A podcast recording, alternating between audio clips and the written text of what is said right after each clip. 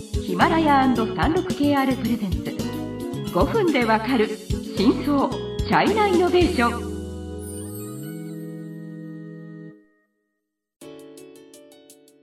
皆さんこんにちは 36KR ジャパンの委員です、はい、日本経済新聞の山田です。はい、今回は日中マーケティングの裏事情についてご紹介していきます。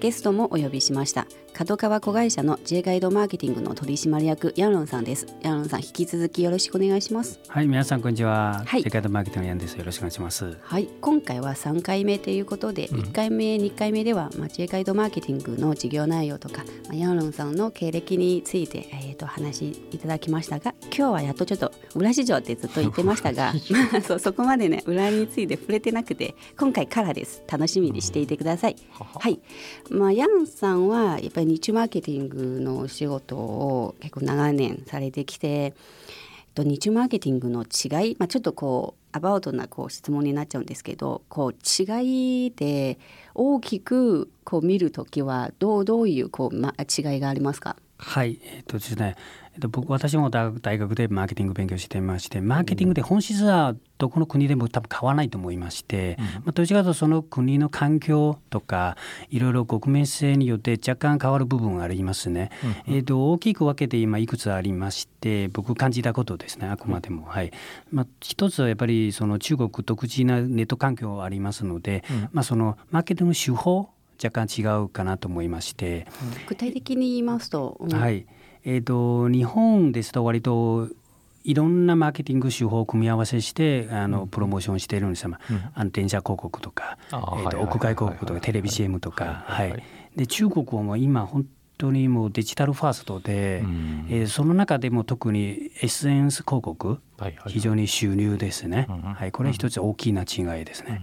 うん、あまあそうです。ね、まあ、その中国ではこう電車広告とか野外広告とかエレベーター広告はなくはないんですけど、うん。ただまあ外国企業から見るときは一番多分使いやすい有効な方向はやっぱりデジタルマーケティングになっちゃうというような感じですよね。はい、コスパが一番いいですね。いいですよね、はい。はい。でも日本は多分どの業種でも割と成熟しているので、だからまあ組み合わせやすいって感じかな。はい。うん。はい、これ一つ目で、はい、そうですね、はいこれ一つ目で、えっと、二つ目やっぱりそのお互い国のしに進出したクライアントの業種は若干違いまして、えっと、インバウンドですと、まあ、日本企業だと、えっと、小売りとか、えっと、あと政府観光 PR とかその辺の案件が多いんですよね。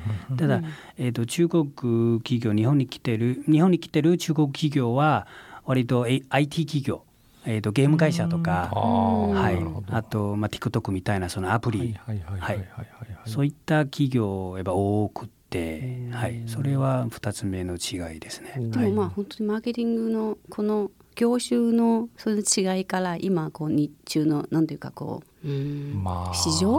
うん。わかわかるって感じですよね、まあ反映されてる。あとはだから多分その日本に来る中国企業ももちろん伝統的な企業もいい中国日本にいるわけじゃないですか。その国有企業みたいなのも。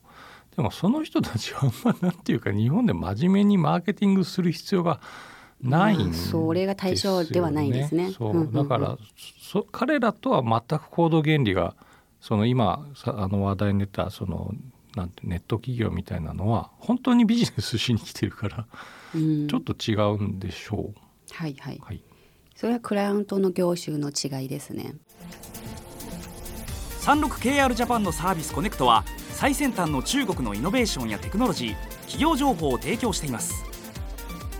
中国での事業やパートナー企業の探索などヒントになる情報が満載。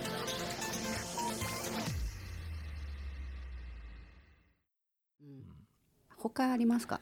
そうです。他の,、まあ、しあの言うと、まあ、予算の配分ですね。やっぱりその日本中国人口多いに対して日本企業うんからそのマーケティング予算は割とちょっと少ない部分があるんです。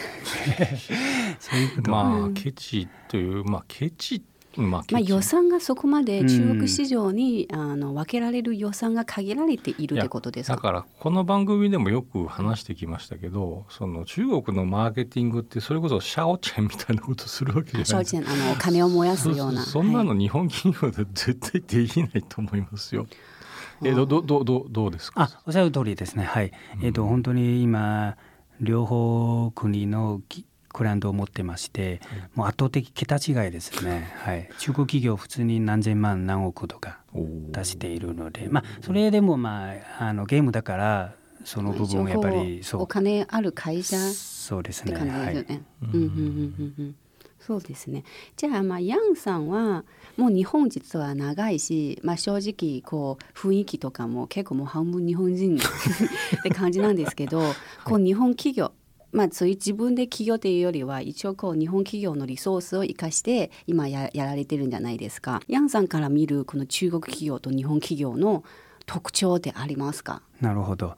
えっとそうですね。もう日本で10年生活して仕事5年経ちましたんですけど、僕的には実は日本結構好きで、あの日本会社割とダイバーシティなと思いますけどね。ダイバーシティなんか皆さん結構日本企業まだグローバルではないと言ってるんですけど、今ほとんどのどこの企業でも外国人一応採用してるんまあじゃないですか。採用はもちろはいんしてるでしょうよ。採用はまあ逆に昔から実はううん。ん。採用してて、ただちゃんとこの採用した人材を 活用できるかどうかっていうところは問題じゃないですか。中国経済のさまざまな業界や企業紹介最新のイノベーションやテクノロジーを徹底解説5分でわかる真相チャイナイノベーション。この番組の最新のエピソードはヒマラヤで配信中。今すぐヒマラヤのアプリをダウンロードして要チェック。そうですね。それまあその辺のまあそのその企業の状況とかいろいろあるんですけど、まあ、僕知ってる限りの会社だと割と結構外国人バンバン登用して、えー、とうまく活用してる企業多いので、例えば、まあ、角川の話で、うん。やっぱりこうヤンさんは30歳でこう取締役を抜擢したんじゃないですか、うん。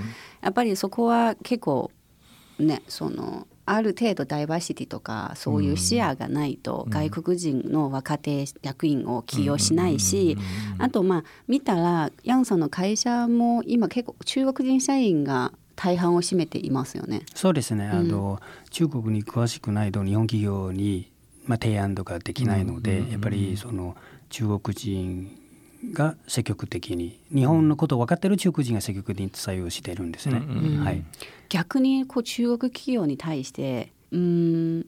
なんかななぜこの質問をしたのかって言いますと、まあ、今までのゲスト毎回その日中のそのビジネスとかこうお違いの話になると割となんかこう日本企業を批判することが多いんですよ。遅いとかなんかこう硬いとかみたいな。でもまあそれは多分ただの一面で、うん、だからなんかそう そう。逆にじゃあ中国中国企業は早いは早いんですけど他にも問題があるということです。あのそれと中国企業結構問題ありますね。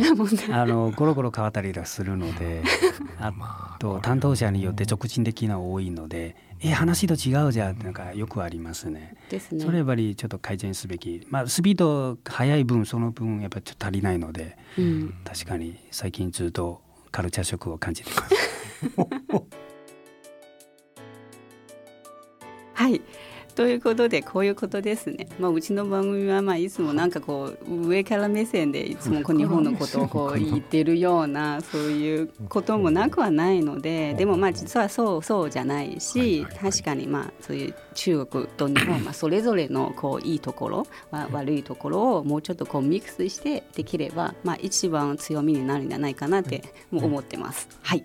時間になりましたのでまた次回先ほどこうえっ、とヤンさんのその会社は中国企業の日本進出のそういう支援をこうしているという話がありましたので、でその辺についてもうちょっと詳しく話していただきますので楽しみにしていてください。